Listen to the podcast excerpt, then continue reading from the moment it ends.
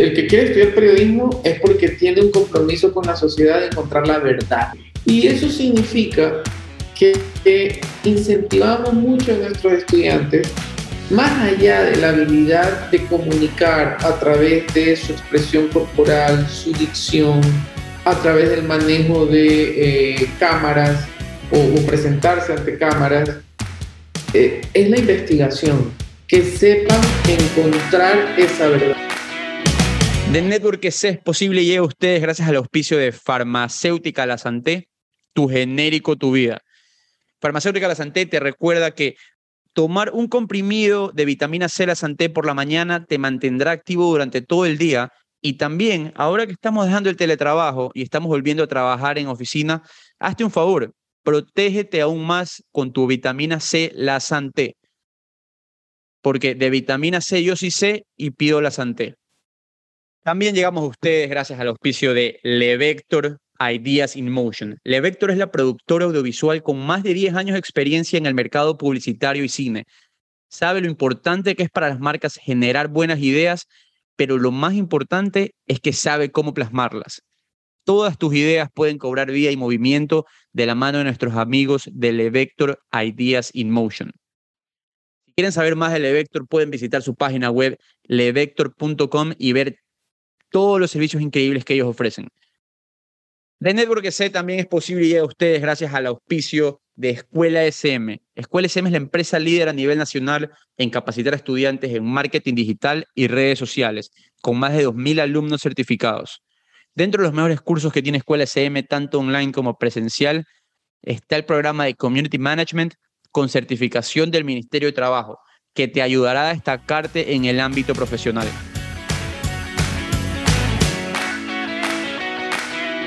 De Network S. Bienvenidos, episodio número 75. 75 episodios conversando con las personas más interesantes que Eduardo Molestina y yo podemos encontrar.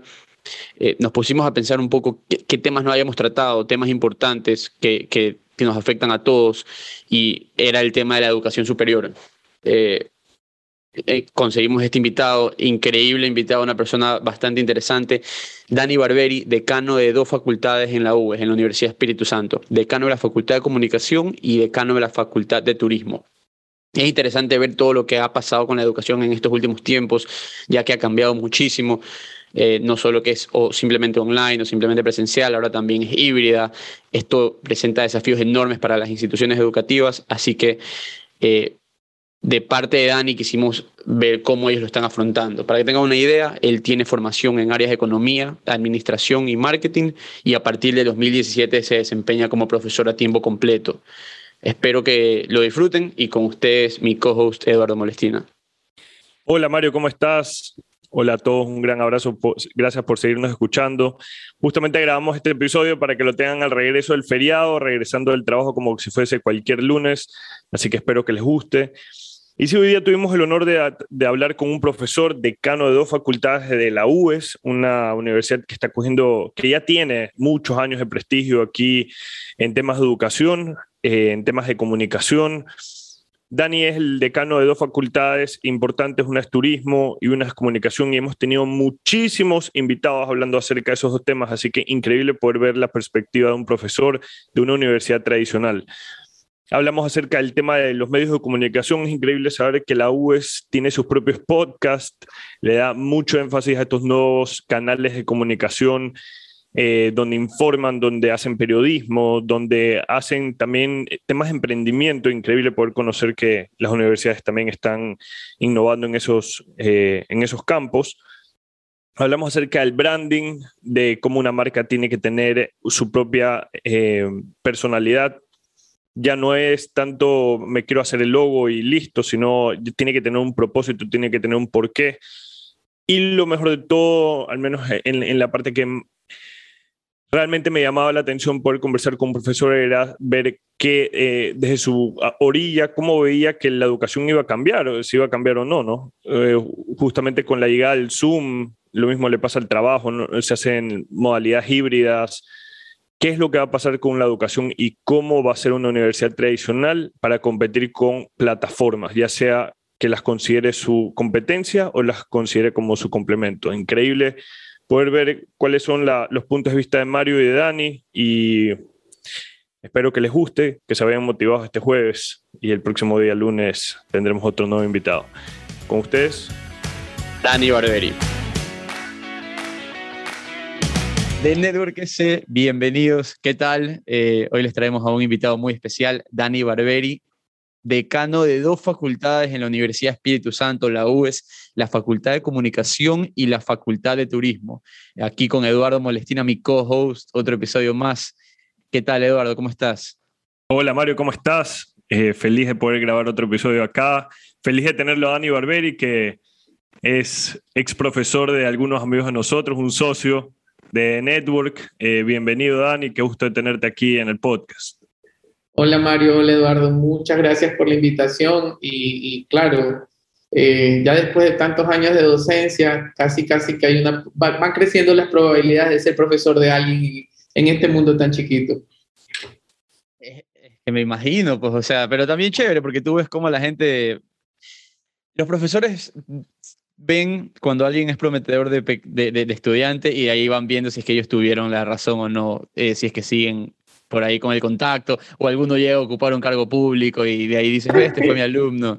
¿Sabes que Es una, es, es raro, quizás al principio se piensa eso, ¿no? El alumno que tiene mejores calificaciones, el que tiene un compromiso con la, con la materia, la disciplina, uno dice, bueno, tiene un futuro prometedor. Pero conforme ha pasado el tiempo me he dado cuenta que, bueno, más allá de la actitud de la persona, se encuentra el mundo de oportunidades que busca la persona y obviamente pues eh, una mezcla de conocimientos y actitudes. Así que eh, no es escribir en piedra esta persona si va a tener el futuro, sino que es muy random, ¿ah? es muy, muy aleatorio el tema. Totalmente, pues me imagino, vienen bastantes factores eh, externos también que juegan. Y, Así es me, acabo de enterar ahorita, y eso que nosotros hacemos nuestro research y nuestra investigación previa eh, muy bien hecha, pero al parecer no nos dimos cuenta que eres decano de dos facultades, porque nosotros estábamos enfocados netamente en el tema de la comunicación, pero también eres decano de la facultad de turismo. ¿Cuántas, horas, ¿Cuántas horas al día tienes? Porque tiene que ser, tiene que ser bastante trabajo y no sé qué tan interconectadas estén. Bueno, hay un tema de disciplina, o sea, si ya mal que hable del trabajo que, hago, pero sí un poco de disciplina eh, el asignar dentro de la agenda las horas que demanda cada facultad y obviamente las horas de holgura en caso de que una de las dos facultades eh, demande algo adicional. Cada facultad tiene también su directora académica eh, y cada directora académica, bueno, desarrolla su trabajo, Muchas veces hay reuniones y como les digo, o sea, es cuestión de asignar agenda y, definir prioridades, pero no es nada del otro mundo, se maneja bastante bien. Y sí, sí hay bastante, eh, digamos así, coincidencia en algunas cosas. Eh, pareciera que estuvieran bastante, eh, no sé, divorciadas ambas facultades, pero, a ver, hace, fue por el mes de mayo, hicimos dos grupos focales para entender un poco la demanda en la Facultad de Turismo y Hotelería sobre eh, los profesionales de esta área y había muchos temas relacionados a habilidades blandas relacionadas a la comunicación y conocimientos técnicos de marketing, ventas, comunicación, digitalización en la comunicación, más allá de la parte turística, hotelera o administrativa. Entonces, eh, sí, sí hay coincidencia. Yo veo la parte turística con la parte de comunicación que en mi criterio se interconecta 100%, porque turísticamente tienes que vender un lugar. turísticamente tienes que vender una experiencia. Y hoy en día, bueno, ya no, es, ya no es temas de producto, ya no es temas de el lugar como tal, es la experiencia que eso te puede brindar. Eh, ya no se ve como, digamos, si es que quieres hacer eh, comunicación de, de un hotel, no solamente enfocas el hotel, sino enfocas todas las actividades que puedes hacer en, o sea, alrededor, pues, las playas, las montañas, etc. Entonces haces que el cliente un poco se ubique en ese lugar. Si, si estuviéramos en clase, te diera un par de puntos extra, Porque sí, sí, sí, e, e, es que lo que dices es correcto. O sea, hay una coincidencia. Obviamente, el especialista en turismo tiene una visión poco más aterrizada, mucho más apuntada hacia ese campo de acción y mucho más detallada que una persona de marketing, pero la parte experiencial coincide mucho con marketing más que con comunicación como tal. Pero por ahí va, por ahí van esas coincidencias. Para, para dejarlo claro, marketing y comunicación no es lo mismo.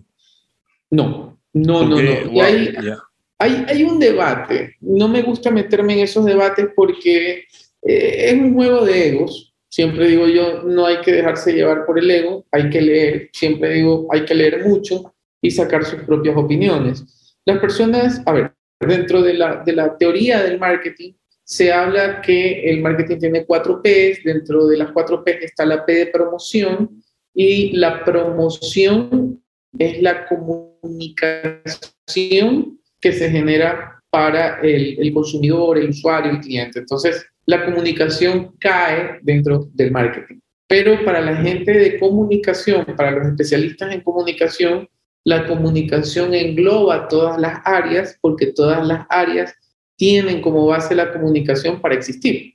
Entonces, eh, es, una visión mucho más amplia, mucho más transversal. Entonces, eh, creo que ponerse a pelear a ver quién contiene a quién no nos lleva a nada, sino más bien ver cómo existen sinergias o cómo se arman sinergias para que, para que ambos funcionen de manera armónica. Y, en la facultad de comunicación que tú eres decano, ¿está incluida la parte de marketing o esa la maneja otro tipo de facultad? No, a ver, acá nosotros tenemos cinco carreras. La facultad de comunicación en la UES tiene eh, marketing, la carrera de comunicación, periodismo, diseño gráfico y producción para medios de comunicación. Entonces, es, una facultad que engloba todos los campos de acción, ¿no? Y, ha sido bastante interesante eh, el aprendizaje que como profesor he tenido por parte de los profesores de las otras áreas, digo otras áreas porque mi especialidad es marketing, pero he aprendido de periodismo, he aprendido de comunicación, he aprendido algo de diseño, algo de producción y de los estudiantes, porque los estudiantes también tienen una visión distinta. Y, eso es muy enriquecedor, muy enriquecedor porque ya uno sale de su mundo, yo siempre digo el mundo Teletubby, ¿no? Un mundo cuadradito, mágico, donde solo uno cree que se desenvuelve todo, pero hay más cosas que aprender. No, pues yo ahorita tengo tantas preguntas que, eh, eh, o sea, esto, eh, dale, dale, vamos. Las preguntas que siempre me he hecho y, y, hemos ido aprendiendo aquí al andar empíricamente con Eduardo. Eh, y todos los errores que hemos cometido, quizás esta conversación lo tuviéramos que haber tenido en el episodio 3. Eh, pero, pero bueno, Dani, a mí me llama la atención eh, y siempre me ha llamado la atención el, el tema de, de, de, la docencia como carrera y más que nada la, la docencia universitaria. Eh, por ejemplo, en ciertos países es, o sea, si tú eres docente y tienes que ganar tenure, como se dice en Estados Unidos, de que tienes que es raro, porque a ver, yo, yo estudié en Estados Unidos la universidad y la, la experiencia era que los profesores empezaban como eh, adjunct professors o assistant professor, etcétera, o assistant teacher, ni siquiera profesor, y ahí te ganabas el título de profesor y ese era un título que no todos los otros instructores tenían. Pero de ahí, ese título de profesor significaba que si ya tenías tenure, que no sé cuál es la, la traducción al español, es que, que básicamente la universidad no te puede sacar sin causa.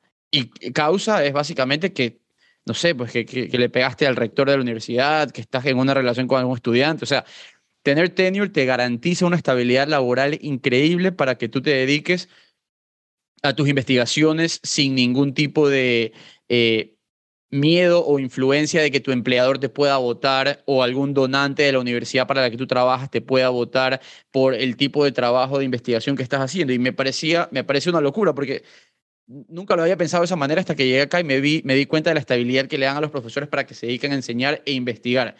¿Cómo tú vives esta profesión en el Ecuador y, cómo te involucraste en ella para hacer carrera? Eso es para pegarnos Por un, favor, par de café y hablar de, la vida y, ver al, horizonte. a ver, pero no, no, no, quiero, no quiero ser muy latoso. Voy a, voy a hablar un poco de mi experiencia. Eh, todo empezó como un cachuelo voy a ser sincero.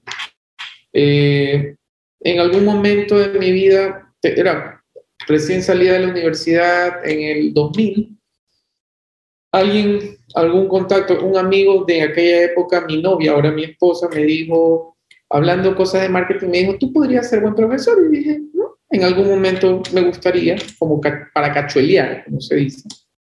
Y me salió la oportunidad, me, salió la oportunidad para ser profesor en una universidad aquí en, Guayaquil. Eh, y lo veía como un cachuelo, sí. Me gustaba enseñar, me gustaba enseñar. Eh, creo que uno va encontrando la vocación en eso. Al principio quiere uno probar para, para probarse a sí mismo y saber qué tanta llegada tiene a su público pero luego ya comencé a generar un mayor compromiso y más aún cuando después otra universidad me dice, ah, porque para esto yo empecé dando clases solo como seminarios de titulación. Entonces después me dicen que dé clases un semestre en otra universidad. Y yo dije, no, no quiero dar clases un semestre, yo quiero dar así esporádicamente, dos, tres semanas y, y se acabó. Y me dicen, no, que sí, una materia. Y empecé dando una materia. En el siguiente semestre me dijeron, ya, que sean dos materias. Y yo, no, es que dos materias, tú eliges los horarios. Ya, ok, dos materias. La primera vez fueron los viernes, tres horas. La segunda vez fueron los martes y jueves, una materia una hora y la otra materia otra hora. Entonces solo iba los martes y jueves. Ya después, en el tercer periodo, me asignaron tres materias y después, en, en un cuarto periodo, ya tenía cuatro materias. Entonces, prácticamente mi vida nocturna, mi vida familiar desapareció. O sea, ¿por qué? Porque yo también trabajaba con relación de dependencia en, en, en, mi campo profesional y me di cuenta que estaba muy metido en este tema. Lo peor es que me, lo peor, entre paréntesis lo peor, porque realmente era lo mejor, es que me llamaban de otra universidad también para participar. Eh, nunca pensé en hacer carrera, Mario, te, te, lo respondo así, nunca pensé hacer carrera sin embargo, la vocación fue tan fuerte que de hecho cuando, cuando entré a la parte en que ya tenía que tomar una decisión, que fue cuando me metí a hacer un doctorado, yo dije, ah, vamos a probar, vamos a ver qué pasa si me aceptan o no me aceptan. Me aceptaron. Entonces cuando me aceptaron el doctorado dije, bueno, voy a hacer mi primera fase, que es la fase de levantamiento de información, hasta que tuve el curso doctoral y ya en el avión lo tuve que ir a hacer a España en el, en el avión de regreso pasé 10 horas pensando qué va a ser de mí. O sea, tengo que ya decidir si me voy por el lado profesional o por el lado académico. Me fui por el lado académico, duré un año, pero luego el lado profesional me llamaban otra vez, me, entré a trabajar en una agencia de medios, estuve dos años, luego que obtuve mi doctorado me dijeron, ¿sabes qué? Eh, te demandamos más, más tiempo en la agencia, para mí fue muy duro y dije, no, yo prefiero eh, vivir no con tanto dinero, pero sí haciendo lo que me gusta. No con mm. esto quiere decir que la, que la carrera docente es mal pagada, para nada. La cuestión es que mucha gente apuesta más por la profesionalización. Y dije, no, me voy a dedicar a la carrera docente. Eh, estuve trabajando un tiempo en otra universidad, me llamaron luego acá en la UES y aquí estoy haciendo carrera. Eh, llevo cuatro años, felices cuatro años. Y tampoco pensé nunca llegar a un decanato. O sea, de hecho, mi enfoque era ser profesor investigador y esa era la parte que también les iba a comentar. La gente cree que ser docente es facilito porque uno se lee un libro y lo habla en clase. Y no es así, porque las preguntas de los estudiantes cada vez son más inquisidoras. El estudiante tiene un docente más fuerte que Google o YouTube. YouTube. Segundo, el estudiante demanda a que el docente se venda, entre comillas, como docente, explicándole cosas que no las va a encontrar en YouTube o en Google. Y tercero, el docente debe tener mucho carisma y debe transmitir la aplicación, el criterio, más allá de repetir lo que dice un libro. Entonces, esa es una parte que se cree. Pero de ahí viene la preparación del material, la preparación de los proyectos, las rúbricas, las lecciones, los exámenes, la atención a los casos de cada estudiante y finalmente la investigación, porque si el, docente no se actualiza, te, te, va a seguir dictando lo mismo que te dictaba hace 20 años atrás. Y hay una actualización terrible y ahora último, en los últimos cinco años la he visto más acelerada Porque imagínense, solo para que tengan una idea, cuando yo empecé a dar clases, solo se hablaban de dos tipos de medios, ATL y BTL. No ah, existía el eh, OTL, no existía, ojo, que no es que no existía lo digital, sino que no se lo clasificaba como un medio. Ahora se habla de omnicanalidad, hasta hace tres años no se hablaba de omnicanalidad. Se habla de customer experience, se habla de este, user experience, y son temas que si bien se mencionaban tiempo atrás, ahora se los está hablando con mucho más fortaleza, con mucha más fuerza a nivel académico. Entonces, hay una constante actualización del docente y eso implica leer y leer e investigar mucho. Pero si ustedes me dicen cuál es la clave para ser docente, pasión, pasión, paciencia. Eh, creo yo que también tiene que haber mucha, mucha mística, creer en lo que uno hace. Yo creo que la educación cambia el mundo. Yo soy así, pero ferviente creedor de que la educación cambia el mundo. Si una persona no se educa, el mundo va a seguir como está. Y el tema está en que ahora los más chicos le creen todo lo que Internet les dice, lo que las redes sociales dicen. Y ahí viene otro rol del docente que es el de formador. Somos dos aquí los que creemos eso hoy. Y, ya somos tres. Y, por supuesto, el tema de la pasión va, va de la mano con lo que quieres hacer. Yo sé que la comunicación tiene muchas aristas, como te mencionando al principio, cuando estabas dando las diferencias entre el marketing y la comunicación, viendo tu perfil Has participado en muchísimos seminarios, eh, has sido profesor de varias materias. Para ir entrando un poco en materia en, lo que, en, el tema de comunicación, cuéntame un poco, cuando tú estabas estudiando esto aquí en la universidad y, bueno, posteriormente eh, en tu carrera docente, ¿cuál es la parte de la comunicación ¿Qué es lo que más te ha llamado la atención? ¿Qué es lo que crees que en realidad marca una diferencia en cualquier empresa, en cualquier corporación, ¿qué fue lo que te dijo a ti? Sabes que por eso me gusta esto de aquí y, realmente lo profundizas. A ver, es chistoso. En la universidad yo no estudié ni comunicación, o sea, marketing como especialidad, yo soy economista, pero me di cuenta que eh, el economista ve las cosas muy hacia arriba, o sea, muy arriba, tiene una visión amplia, la economía es una ciencia súper chévere, pero la comunicación está donde las papas queman. O sea, y eso es lo que me gustó.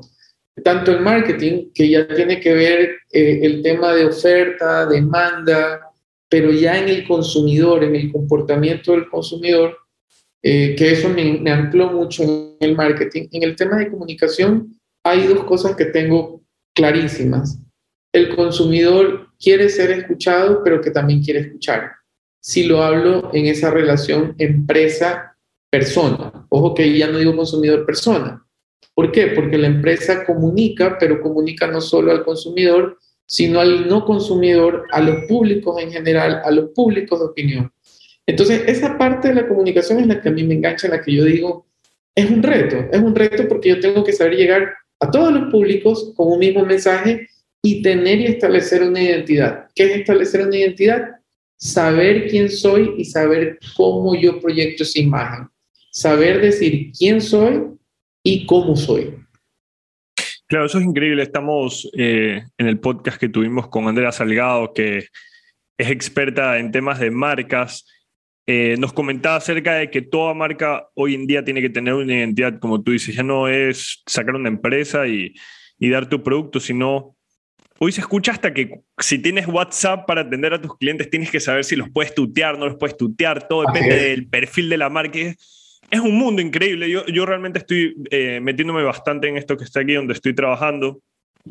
Y obviamente no, soy bueno en, en, partes creativas, en poder definir una identidad. Para mí es un tema totalmente, o sea, siempre me ha causado cierto ruido hasta, bueno, empezar el podcast. Hemos tenido a grandes invitados que cada vez nos van eh, cultura, culturalizando un poco más en estos, en estos nuevos términos. ¿Qué es lo que tú ves en, en, una marca al momento de definir su identidad? Digamos, una persona que nos está escuchando ahorita, ¿qué es lo que debe tener en consideración para tener, para, o sea, ser una marca que tenga una identidad, poder comunicarle al cliente lo que quiere escuchar a su cliente, a su potencial cliente, a todo su mercado, como tú dices? ¿Cuáles son esos pasos, tal vez no muy teóricos, pero dime algo así, si es que alguien nos escucha y esto es, así es como debería crearse algo. Qué divertidísimo. El tema de la identidad es muy divertido porque todo empieza con la personalidad de marca. Yo siempre suelo hacer el primer ejercicio diciéndole a cualquier persona que quiera conocer este tema de identidad de marca, piensa que la empresa es una persona. Piensa que los productos son hijos de esa persona. Entonces, si una empresa tiene, la empresa A mayúscula, tiene el hijito AA, AB, AC, para no decir las marcas, cada uno de sus hijitos va a tener un ADN de la empresa, de la marca de la empresa, pero va a tener su propio carácter, su propia personalidad. Eh, puedo, partir con el ejemplo de un centro comercial y un tweet que lanzó eh, hace cinco años atrás. El tweet era un tweet de tinte jocoso, gracioso, y lo que hizo es darse a conocer con esa identidad. Es un centro comercial gracioso. Entonces, ah, ah, o sea que los tweets me ayudan a, establecer mi identidad. Ayuda, pero no es lo único. ¿Por qué? Porque de nada sirve yo ser jocoso en Twitter y ser muy serio en LinkedIn. Y muchas veces vemos eso en las personas. Eh, eh, en la persona es normal, porque una persona como persona va a tener su lado profesional y su lado social, eh, social obviamente. Pero en el tema de marcas hay que ser coherente en una, en una atmósfera de, de social media, pero también en una atmósfera física. Entonces, volviendo al ejemplo, si yo soy jocoso en Twitter y soy serio en LinkedIn y soy eh, amargado en Facebook y cuando me visitan en mi espacio físico, mi espacio, mi espacio físico es amoroso con o, de quinceañera, para ponerlo más, más visual, o que nuestra imaginación nos lleve a eso, no hay coherencia. Entonces siempre para construir la identidad debemos ser y parecer. Hay una frase que dice, no juzgues a un libro por su portada. Es que un libro siempre se lo va a juzgar por su portada hay que ser un buen libro, pero también debo poner una portada chévere para que, para que lo lean. ¿sí? El hábito sí hace al mundo. Y eso es lo que a mucha gente se le pasa por alto. Entonces, ¿qué pasa con la, sobre todo los emprendedores que no conocen este tema? Dicen, le dicen a un diseñador, hazme un logo. Ya, ¿cuánto me vas a cobrar? Cóbrame barato. O sea, primero está minimizando el trabajo de un diseñador. Segundo, esto no es de soplar y hacer botellas, me hace un logo y con el logo ya tengo marca. El logo es un logo, la marca es un logo con un significado que se construye en el tiempo. ¿Y eso qué significa? Saber dónde voy a poner el logotipo, que no solo va a ser para las tarjetas de presentación, que no solo va a ser para ponerlo en la página web, sino que también será para ponerlo en un local, también será para ponerlo en, en, todas las redes, será para utilizarlo en una presentación, será para colocarlo como patrocinador y en dónde va a estar. Entonces, eh, uff, aquí me puedo ir de largo, pero ya como eh, cierro, mm. para, para ser coherentes con la marca, eh, justo creo que hoy o ayer se conmemoraban ya los 30 años de Nevermind de Nirvana. No sé si escucharon ese, ese álbum muy icónico de mi época. Imagínense a Kurt Cobain con un traje de balletista. No tiene coherencia. No puedo imaginarme un cantante de grunge con un traje de balletista. Entonces, si quiero ser cantante de grunge, tengo que vestirme un poco más y, para los que son del grunge, no me odien porque así lo vemos los fanáticos, tienes que decirte como un pordiosero. Eh, eh, porque de eso se trata, esa es la protesta. Es como el reggaetón, es como el reggaetón. Ahí no nos metamos, porque ahí se me Totalmente. Ahí, bajan los índices de popularidad, pero... Total, total. Nos matan aquí. Yo soy, yo soy anti-reggaetón, por si acaso. Y ahí sí que no el que quiera. uy, aquí tenemos, aquí yo les, aquí no puedo decir que somos tres, porque la verdad es que el reggaetón y la, y la salsa son la expresión cultural latinoamericana más grande que existe. Ni siquiera latinoamericana, son la expresión cultural de la hispanidad más grande que existe. La salsa eh, de la salsa, de los, estamos de acuerdo. la salsa de los 60, de los 70, pero eh, eh, con el crecimiento de las generaciones, el reggaetón está tomando ese, ese puesto. Y bueno, esa conversación dejémosla por otro lado, pero eh, Dani, una, de las cosas que, creo que ya lo hemos comentado en este podcast es que las empresas en sí ya dejan de ser simplemente empresas, sino que pasan a ser creadoras de contenido, les guste o no. Y muchas veces eh, eh, esa, responsabilidad se, puede confundir con contratar a un community manager que, que suba, no sé, buen lunes, buen inicio de semana. Tienen que, y, y que esto es algo que nosotros también cometíamos el error. Nosotros creábamos un post para Instagram y lo replicábamos en todas las redes y en, ah, en cualquier lado. Y se veía feo, pero bueno, era lo que había. Eh, las marcas tienen que conscientemente estar creando el contenido, pero tiene que estar de acorde a lo que ellos están haciendo. Entonces, Eduardo me daba un ejemplo excelente antes de iniciar la conversación. Las empresas que son B2B tienen que venderle a otras empresas que son B2B. Y también tienen que hacerlo por medio de creación de contenido. ¿Cómo lo hacen? ¿Cómo lo hace una empresa que es B2C? ¿Qué ¿Qué parámetros se toman ahora que las empresas están ahí afuera como un perfil de una persona todo el día tratando de, buscar atención por medio de contenido? Ya, el tema de B2B es complejo. ¿Sabes qué? Y con mucha, con, mucha humildad acepto esto. Eh, yo tenía muy claro y, con los conceptos eh, bases, no digo los, los antiguos porque son conceptos bases, la comunicación B2B no es masiva la comunicación B2B es eh, focalizada. Entonces, por ejemplo, en medios tradicionales, eh, por ejemplo, una revista, si yo quiero pautar en una revista, eh, voy a pautar en una revista especializada, no voy a pautar en una revista para un público masivo, para los hogares. Para esas revistas no va. Eh, si voy a pautar en televisión, tengo que pautar en un programa especializado en el negocio en el que yo estoy. Si yo soy un negocio agropecuario, el programa tiene que ser sobre temas agrícolas y la revista tiene que ser sobre temas agrícolas. Y si voy a poner vallas, tienen que ser en el campo. Y si hago programas radiales, si pauto en programas radiales que sea también relacionado al agrícola. Pero en, en lo digital, como el costo es relativamente bajo, eh, se, se, estila trabajar en esto. Pero ¿cuál es la forma de eh, manejarlo? En cartera de productos no es tanto mostrar estilos de vida, el contenido no debe ser por estilos de vida, sino la cartera de productos que maneja la empresa. Eh, ¿Para qué sirven estos productos? Las marcas, procedencia de los productos. A veces es bueno dar ciertas características o descripción de ellos y siempre manejando los contactos. O sea, para mayor información puedes escribirnos, eh, poner algún tipo de link que nos permita lograr al final del día esa conversión, que es lo que se busca, para llegar a cerrar la venta. El, el, negocio B2B en lo digital es todavía para mí algo que hay que descifrar bien en el Ecuador, porque en lo digital se vuelve masivo y hay públicos que ya lo están buscando en lo digital. Sí, pero... Nosotros, por ejemplo, sí. O sea, nosotros estamos buscando el contenido. Eh, o sea, antes de empezar el podcast, yo casi no consumía contenido B2B, pero ahora que estamos haciendo de network en general y pasamos buscando el tipo de noticias de marcas, eh, mi LinkedIn eh, o mi Instagram está repleto de, comunicación de marcas y es, y es, bastante interesante ver cómo algunas lo hacen. Algunas, como tú dices, como Eduardo dice, algunas te tutean, algunas no. es, es la, personalidad de la marca.Nosotros también debatimos siempre cuando queremos meternos en algún post eh, o, alguna, o queremos cubrir alguna noticia.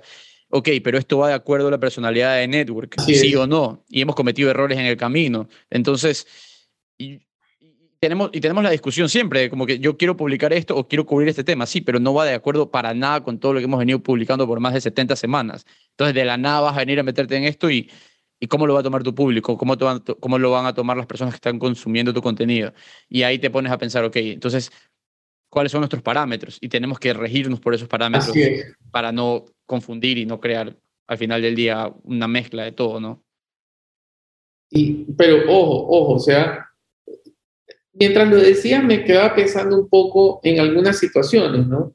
Puede haber negocios donde haya dos socios, tres socios, y es entre complejo y fácil, porque bueno, cada uno se desprende de su yo para formar una cuarta personalidad. Si hablamos de tres socios, una cuarta personalidad que es la de la marca corporativa de esos tres socios. Pero para un emprendedor como persona natural, también eh, es un reto que puede ser fácil como puede ser difícil. Ejemplo, si yo soy desordenado, mi marca es desordenada y la gente lo va a percibir así. Me mandaste un WhatsApp a las 5 de la tarde y te respondo el día siguiente, 10 de la mañana, ah, sí, ¿en qué te puedo ayudar? Y de pronto a alguien le gusta esa forma de ser mía porque soy despreocupado, porque no me complico, porque lo tuteo. Y la persona dice, bueno, es que así soy yo y e hizo clic con la marca de un momento a otro. El tema está, ¿cuál es el reto?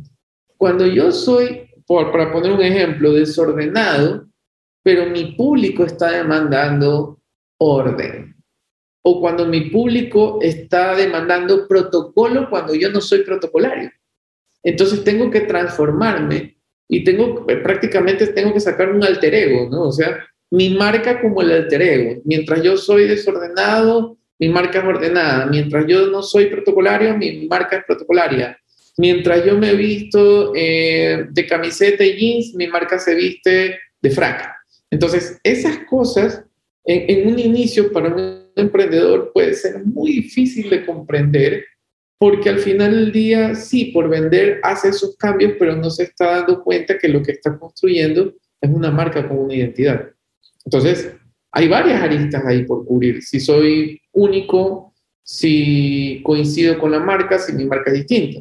Si es un grupo de socios, eh, los socios crean una marca con una personalidad distinta a ellos o también una personalidad eh, que, es, que es una fusión de. Y hacemos una pausa a esta conversación para escuchar de La Santé, tu genérico, tu vida. De vitamina C, yo sí sé, yo sí sé, pido la sangre.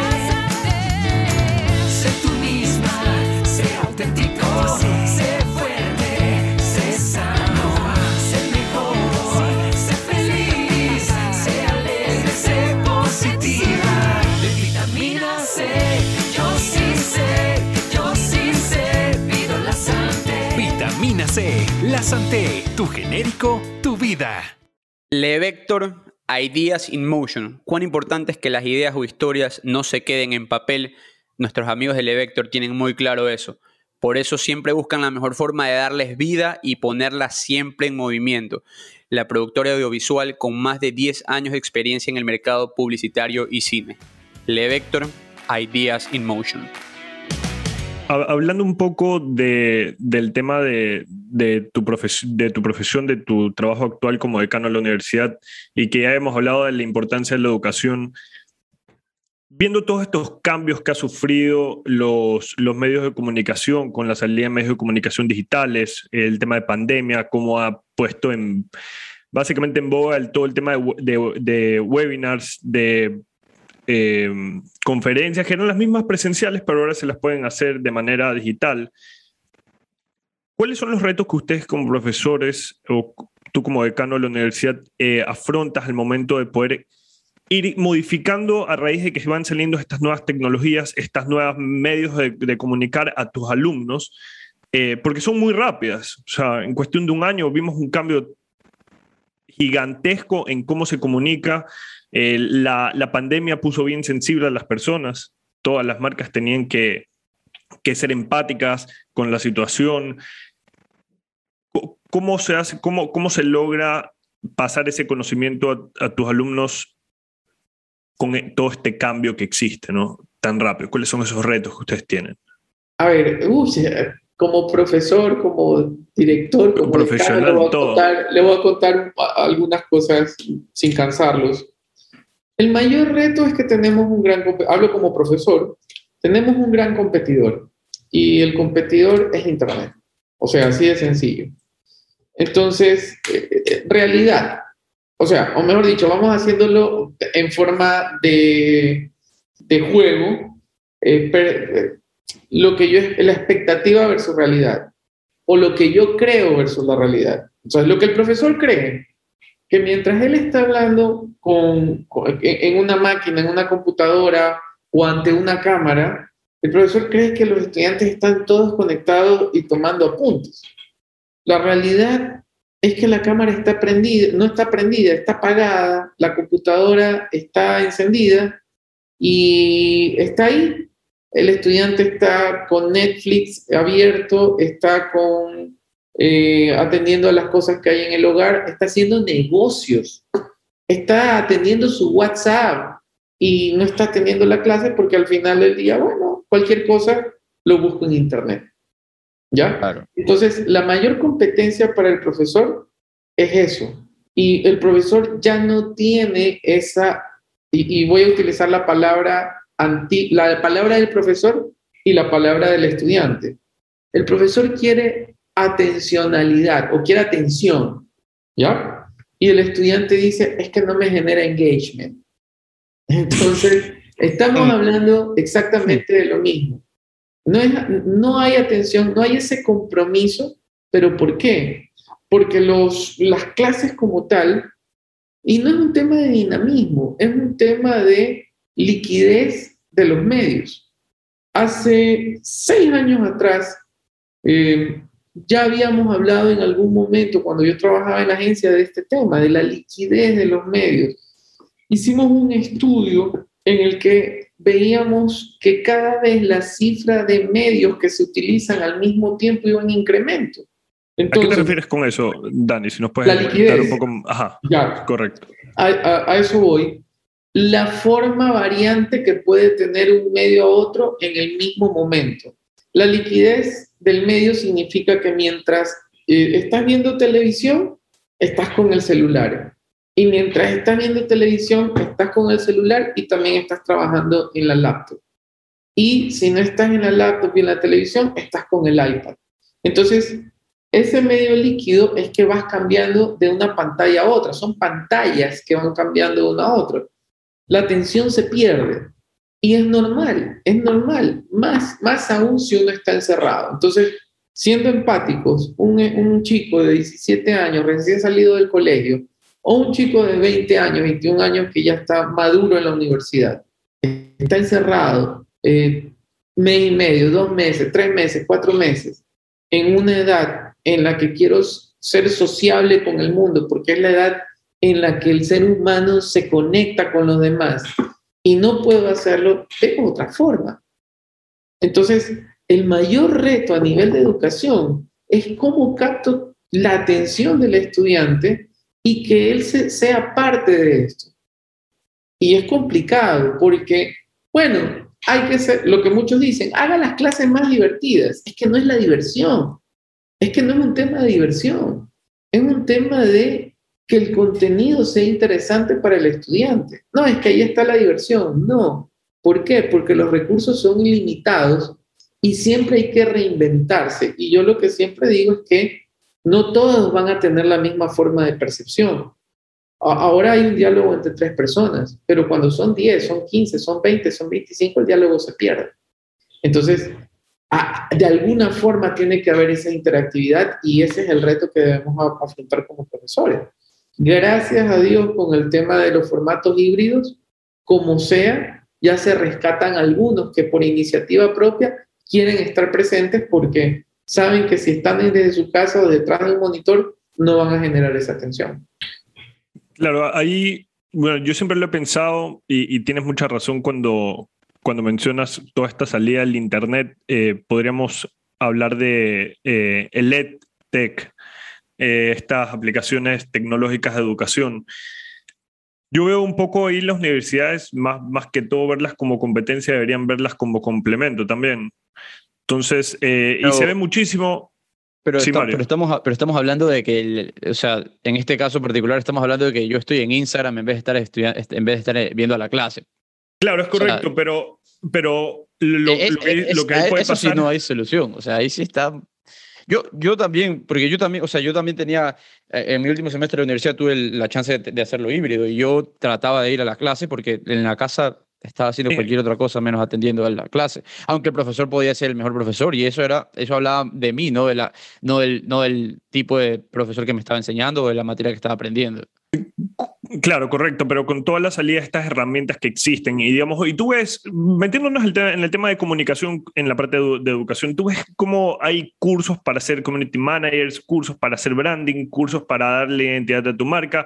Andrés Salgado saca uno, Platzi, Creana, absolutamente todos ellos sacan. Entonces, a, a lo que voy yo es, con todos estos cambios en comunicación per se, de redes sociales, de podcast, que es un nuevo canal de comunicación donde puedes comenzar a mostrar un poco la, la- la identidad de tu marca, webinars, todo este tipo de cosas. Hay un reto poderlo comunicar a, a- a lo- a los alumnos. Ese reto es que hoy en día ya no es tan presencial, ya no lo tienes ahí para, oye, atiende. Y, y si sabes que si es. quieres atender, sal. Sí, hay mucha distracción. Pero hay un tema de que se han creado muchas herramientas que no necesariamente se tienen que ver como una competencia de la educación actual, más bien como, una, como un complemento. Puede ser una universidad que ve todos estos, estos cursos que son interesantísimos y los meten como parte de su malla. Eh, expertos en el, en el tema han desarrollado cursos digitales que atienden a millones de personas porque, eh, y con todo lo que está saliendo, simplemente la universidad, o sea, una universidad puede incluir esto como complemento. Es decir, vamos a tener una clase, mira, aquí hay este curso de Platzi, cógelo, vamos a complementar esto en clase. Por temas de comunicación hablo. O sea, viendo todos estos temas de community manager, de nuevas creaciones de contenido, nuevos canales, cómo, cómo funciona un podcast, es interesante, eh, cómo manejar correctamente las redes. Sí, o sea, todo, todo lo que estás diciendo, Eduardo, ya lo hemos hecho. Todo, todo eso que me estás diciendo, ya. No, que hay, este, eh, no sé, para manejar presentaciones efectivas, Genial y Canva, ya está. No, que para presentar cuadros, Padlet, ya está. Eh, perdón, este, InfoChart. No, que para que hacer, hacer interactivo con el estudiante y que ponga sus notas en un muro, Padlet, ya está. Este, ¿Cuáles son las otras? Eh, Jamboard también, para poner una pizarra digital que todos intercambien. Todo lo hemos manejado. Eh, vamos a hacer los más, los más, vamos a ser sencillos, los más conocidos ya se han utilizado acá, pero nos aburrimos. Y cuando digo nos aburrimos, me pongo en el plano de estudiante y en el plano del profesor. Voy a poner un ejemplo y voy a decir ahí sí la marca, porque es una herramienta que se hizo popular, Kahoot. Cuando recién salió Kahoot, que es un sistema de competencia, todo el mundo quería usar Kahoot. Ahora un estudiante le dice, ya, vamos a hacer un Kahoot. Otra vez Kahoot. Entonces, claro, ¿por qué? Porque eso es como la canción que la pusieron 20 veces en la radio durante 20 días seguidos. Son 400 veces. Ya el día 21 ya no quieres escuchar la canción porque ya estás hostigado. Entonces, eh, las tecnologías se las utiliza a favor, pero sí hay que ser muy creativos desde mi perspectiva. Ojo, yo no soy el dueño de la verdad, pero hablo más por la experiencia. Primero, y, y esto sí en educación sí está fundamentado, con la propuesta de retos, que era lo que mencionaba Eduardo, retos para el estudiante, y dos, que no sé, no me he leído toda la literatura respecto a los nuevos sistemas de educación o las nuevas formas de educación con la parte tecnología, pero eh, manejar tiempos. ¿Qué sucede y cuál es el mayor reto para un joven? Es la presión del tiempo.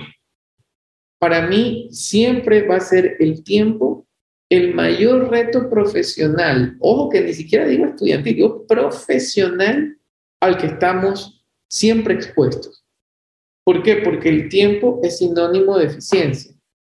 Entonces, eh, cuando yo utilizo a los estudiantes en, en, trabajos donde el tiempo es eh, eh, prácticamente el centro de todo, suena feo lo que estoy diciendo, eh, utilizo a los estudiantes. ¿cómo va a decir que utilizo a los estudiantes?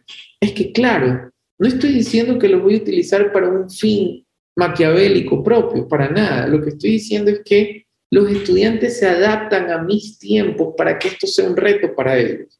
En ese momento, yo creo que se vuelve un poco más eh, desafiante, Y díganme, ustedes que ya pasaron por esta vida universitaria, que los desafíos no agradan. O sea, No, y- gente- Sí, sí, sí. Y, y de alguna manera, de alguna manera, eso que está ahí también te lleva a la, a la vida, la vida, a la vida de verdad, pues no, o sea, al, al campo de acción de, de lo que vayas a estudiar. O sea, aquí no es que, oye, vamos a hacer un proyecto y no hay fecha de entrega. Siempre la va a haber.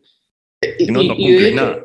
De hecho, hay una, hay una, hay una anomalía en la Matrix, digo yo, que me, que me ha pasado, digo yo, en los últimos, no sé si 10 años, creo que 10 años es mucho, en los últimos 5 años. Una frase, siempre claro, por cada generación, por cada grupo joven de, de universitarios se encuentran frases nuevas, ¿no? Desde tripea, desde, no sé, pues, eh, no sé cuál es. Eh, eh, esa es la favorita de, José Luis la tripea es chévere. Esa es la favorita de Lámpara, José Luis Estrada, obvio. eh, el, el lámpara, ¿no? Que lámpara también. Pero hay una que, y yo, yo me adapto a todas, o casi todas, eh, pero hay una a la que no me adapto, y es el qué pereza. Ay, ¿Quién se Hay una frase que, que la he escuchado mucho y hay, ¿qué pereza? ¿Pereza de qué, pues? ¿Pereza de qué? Es una palabra, y le suelo decir a mis alumnos, cuando, cuando lanzan esa frase, por Dios, cuando lo parió su madre, eh, más su que su madre, o sea, eh, porque eso es lo que me dan a entender, de que, de que todo les molesta, todo les cansa, cuando yo creo que llega un momento en la vida como profesional, y ustedes lo han de, ya, ya lo, lo, lo viven, lo han de saber, ya lo experimentaron lo van a seguir experimentando, y es, me faltan horas en el día. Y a los Claro. chicos les sobran horas en el día. Esa es la parte que trato a través de los retos de transmitir, o sea, eh, eh, la vida va, va muy a prisa, no crees que va a, ritmo, a tu ritmo, a ritmo lento, la vida va muy a prisa y tienes que saber sacarle jugo a la vida, ni siquiera a lo profesional, a la vida. Ahí, bueno, es- esto también es, es un comentario mío en realidad. Eh, me sucedió mucho cuando, cuando estaba estudiando. Me parecía que el, el sistema como tal era bien teórico.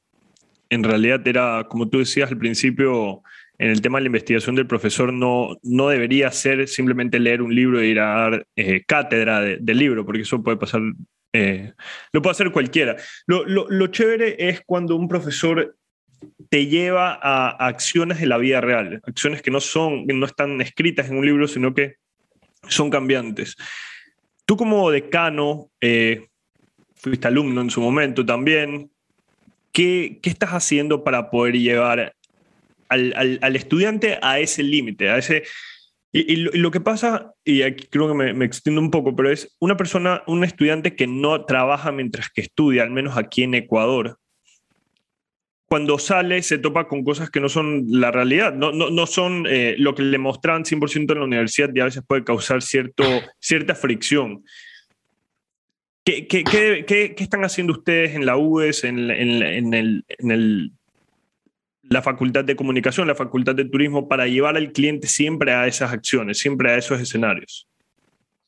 Ya, como, como universidad, voy a hablar como universidad. Sí, por eh, supuesto. hay, hay, una, hay una visión por parte de la dirección, por parte de las autoridades, efectivamente ir en contra de, ese, de esa universidad teórica.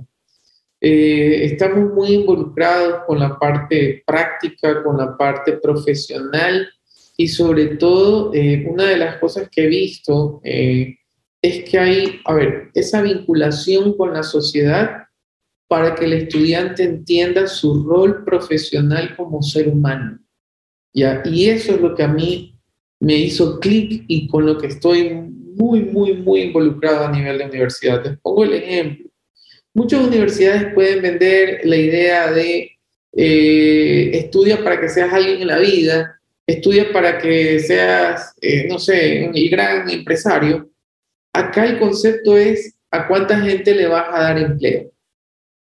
O sea, te lleva más allá, no solo a, y de hecho, ni siquiera creo que lo topamos, o sea, cuánto vas a ganar, no, no hablamos de eso, hablamos de cuánto empleo vas a generar. Tú como, tú como dueño de tu vida, ¿cuánto empleo vas a generar? Y ojo, eso no se queda en la mera retórica, y, un discurso en, en, el aire, sino que también se generan acciones. O sea, la UES el año pasado, en plena pandemia, saca UES Clínica. Entonces, es una acción, no estamos diciendo, ah, no, es que estamos haciendo, no, no, no, puso una clínica para gente que tiene COVID y ahora se ha abierto a otras especialidades. Abrimos un centro de emprendimiento.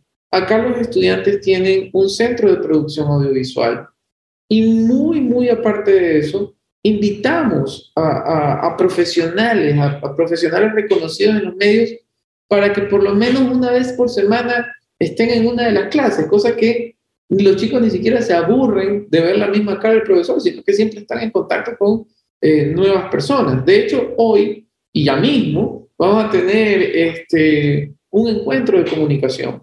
Entonces, este, es, es, esa oportunidad que se le da a los estudiantes para, para que vean mucho más allá de ese campo teórico que en parte también hay que cumplir, obviamente, tampoco tiene que serse todo empírico. Yo tuve la oportunidad de, de, de, hablar, de participar en una clase sobre, en una clase de la UES sobre network y, y no, me hicieron bastantes preguntas y fue increíble porque, eh, porque o sea, había, había genuino interés en un medio digital. Y, justamente hablando de eso, yo te pongo mi experiencia personal. Yo quería estudiar, yo siempre estuve debatiendo entre estudiar Derecho o estudiar Periodismo. Siempre me apasionó el periodismo. No, al final del día terminé estudiando Derecho. Eh, pero ahora ya no está la barrera de entrada para entrar a un medio de comunicación o, o, crear tu propio medio, o como TikTok, que tiene más de mil millones de usuarios en tan solo cinco años. Todo el mundo puede comunicar y todo el mundo puede crear su audiencia. ¿Cómo ustedes le venden la idea a un estudiante de periodismo que necesita estudiar periodismo para practicar el periodismo y no aprenderlo al andar y estudiar otra carrera? Ya. Eh, ¿Cuál, es, ajá, cuál, es el, ¿Cuál es la venta y cómo lo, cómo, lo, cómo lo dice? ¿Cuál es el valor que ustedes le agregan a este estudiante?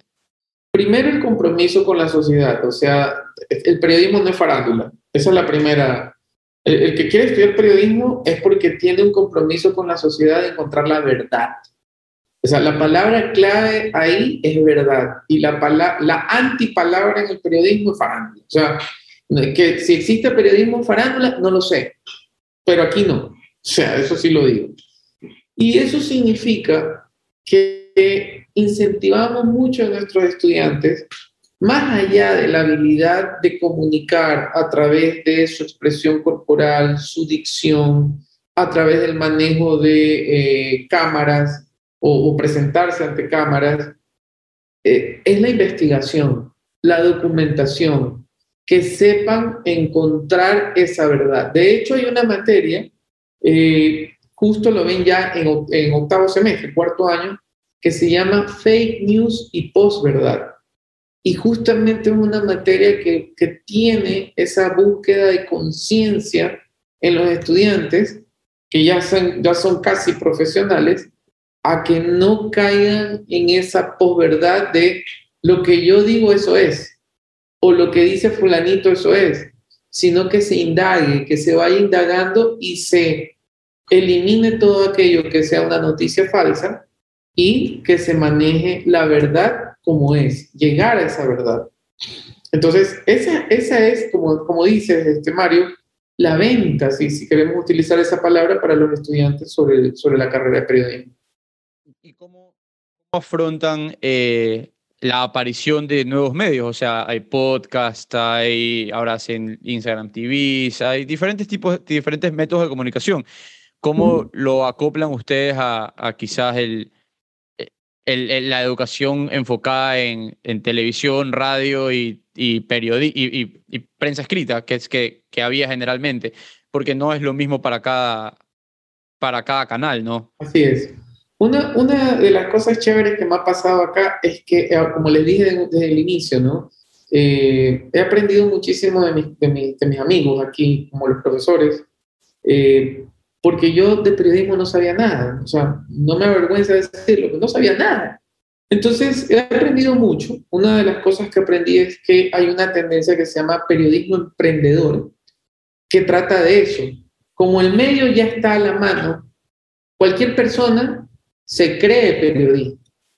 Pero nosotros tenemos ese enfoque del periodismo emprendedor y de hecho es un enfoque que posiblemente lo lancemos en una próxima malla, no como malla, sino como materia, y es manejar esos medios con responsabilidad.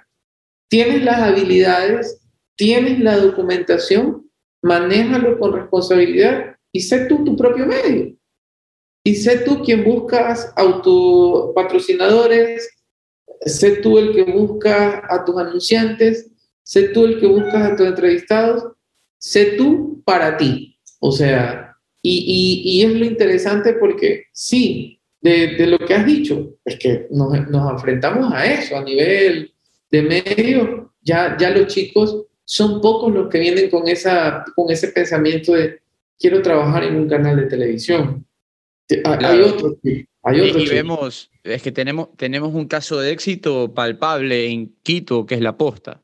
Eh, claro. Para mí, un medio que está haciendo investigación de verdad en el tema de, la, de política, eh, mucho más, podría decir yo, por lo menos lo que consumo, eh, que canales tradicionales es la posta. Sí. Semana a semana son los que sacan información, se meten en temas que la gente no quiere meterse y, y es un medio digital, que al final del día nació eh, con dos personas un, uniendo fuerzas y creando audiencia poco a poco. Sí, o sea, ese es un ejemplo, ¿no? O sea, hay algunos ahí pero, pero los chicos lo tienen claro, los chicos lo tienen súper claro. Y aparte de eso, eh, bueno, o sea, ya más allá de la materia o del contenido, también hacemos prácticas. Nosotros tenemos acá una materia, tenemos dos materias de prácticas en, en, las, en todas las carreras de, la Facultad de Comunicación y las de Turismo también. En Facultad de Comunicación tenemos dos materias que se llaman Coworking 1 y Coworking 2. Coworking 1 es manejar, se los pongo así, mini agencias dentro de la facultad. Es la práctica que hace el estudiante con los profesores. Entonces, cada profesor recibe la demanda de distintas, de otras facultades, de público, para pedir a los estudiantes que hagan algo. Tenemos eh, proyectos propios también, por ejemplo, tenemos un podcast que se llama Rockcast, que mezclan el tema de rock con marketing y comunicación tenemos otro podcast que se llama Comunicarte. Ya Rocas creo que va por la tercera o cuarta temporada. Eh, oh. Comunicarte es un podcast que ya va para su segunda temporada. Ahora sacamos uno en turismo que se llama Patacón con Queso, eh, que habla justamente sobre las experiencias eh, turísticas o los tips de turismo. Y no solo podcast, o sea, tenemos temas, tenemos un segmento de un minuto que se llama, no, no un segmento, ¿no? Son videos cortos que se llama Hablemos Pues, para eh, explicar un poco eh, el buen uso del lenguaje español. Y bueno, tenemos ahí sí eh, los, los, programas como Innovation US, que los pasamos por nuestro canal de YouTube, Mentores, Un Café con Aroma, todos estos productos de la misma facultad. Entonces, a la larga el estudiante termina practicando aquello que de pronto ellos mismos van a emprender en algún momento con sus propios canales. Qué increíble, yo no, no, no conocía todo esto, de todos estos canales que están abriendo y justamente era una de las, de las preguntas que, que te quería hacer en el tema de eh, ya como universidad, ¿no? ¿Cómo, cómo ustedes eh, pueden educar a personas o comunicar utilizando todos estos medios de comunicación? El podcast siempre me pareció uno que, que las universidades deberían implementar. ¿Qué, o sea, qué, qué, eh, ¿Qué, ¿Qué, puede ser más chévere que, tu, que, una, que una universidad que es experta en tal cosa pueda hacer un podcast comunicando? Imagínate, eh, obviamente para los, los eh, emocionados, los que les encanta la materia como tal, o sea, finanzas, economía, leyes, que alguien te esté hablando constantemente acerca de términos de una manera chévere, con invitados, no necesariamente en una clase, pero tú vas aprendiendo, aprendiendo, aprendiendo.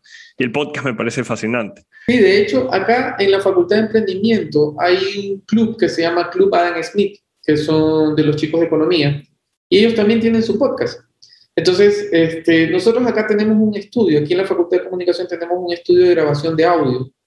Ahí están los micrófonos, está la salita de grabación, salita aislada de ruido, y tienen ahí todos los equipos para, para la edición. Entonces, tenemos los instrumentos, tenemos el material, este, y, y, y, acá los, los, chicos practican, o sea, suel- como yo suelo decir a grosso modo, suelten la lengua, suelten la lengua. Claro, si no, si nos ha costado. Y, y que, que trabajen, ¿no? que no tengan miedo a tener un micrófono delante y que comiencen a hablar. Oye, Dani, y, hablando de tu industria, de, bueno, de- del background que tú tienes de agencia, de tema de branding, eh, es, es una, es una industria en sí que en Ecuador se la ve bastante desarrollada y bastante fuerte. Eh, Es una industria que también es bastante cercana, me he dado cuenta, bastante interconectada, pero al mismo tiempo una industria que pelea por un mercado bastante pequeño de las grandes cuentas. ¿Cómo ves ese tema? ¿Va a cambiar? ¿No va a cambiar? Por ahí hablábamos con, con Ricardo Medina y Agustín Flores Cordero de Paradise de, de este mismo tema, de las agencias aquí no es que tienen en su norte internacionalizarse, no es que van a abrir un, un agencia tal Colombia, agencia tal Perú, sino es que el problema es que tienen la pelea por las cinco marcas grandes del país, que pagan ver, bastante en El comunicación. tema, el tema de la industria de medios y de publicidad.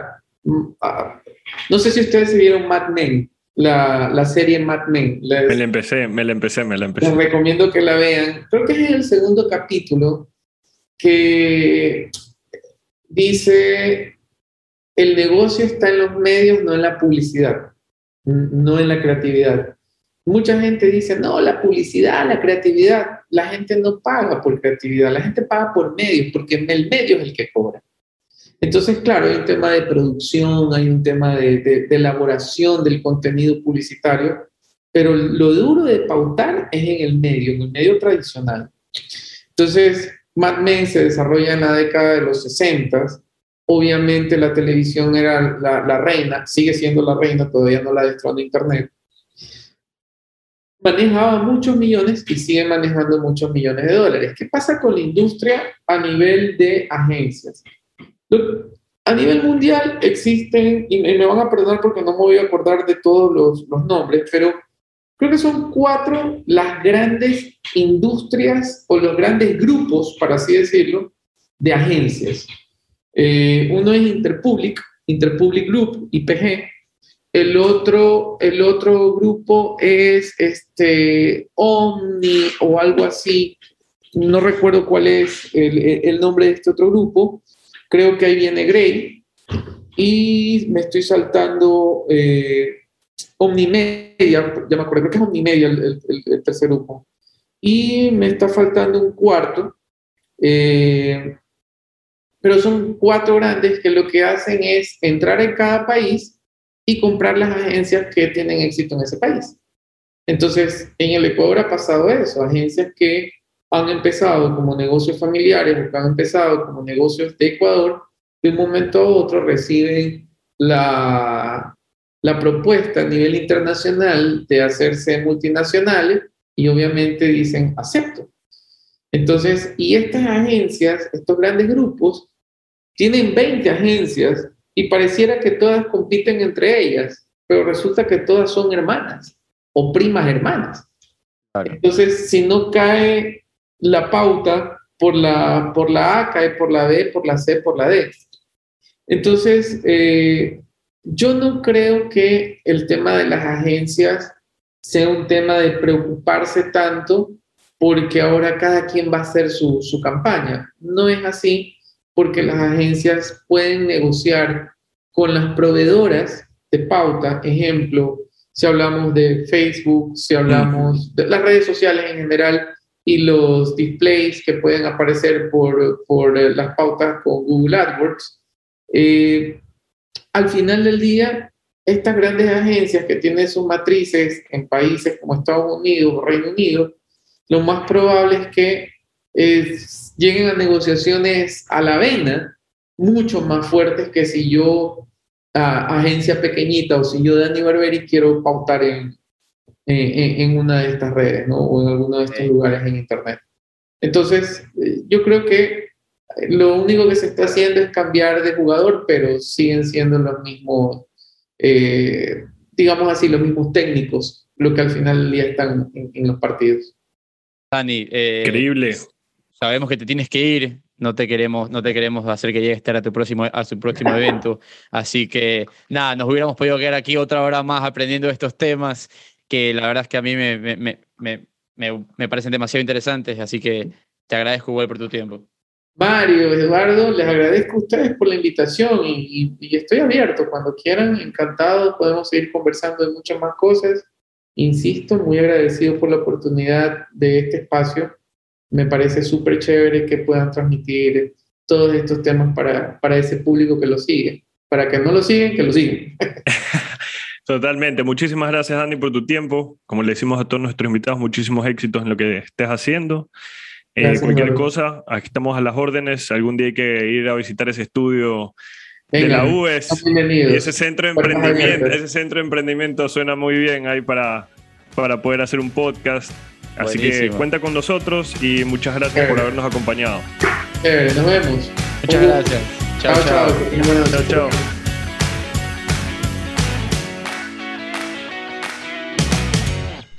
Espero que les haya gustado mucho este episodio.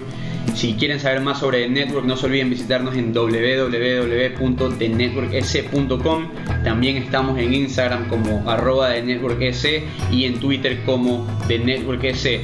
Este episodio es editado por Luis Fernando Silva. Que lo disfruten.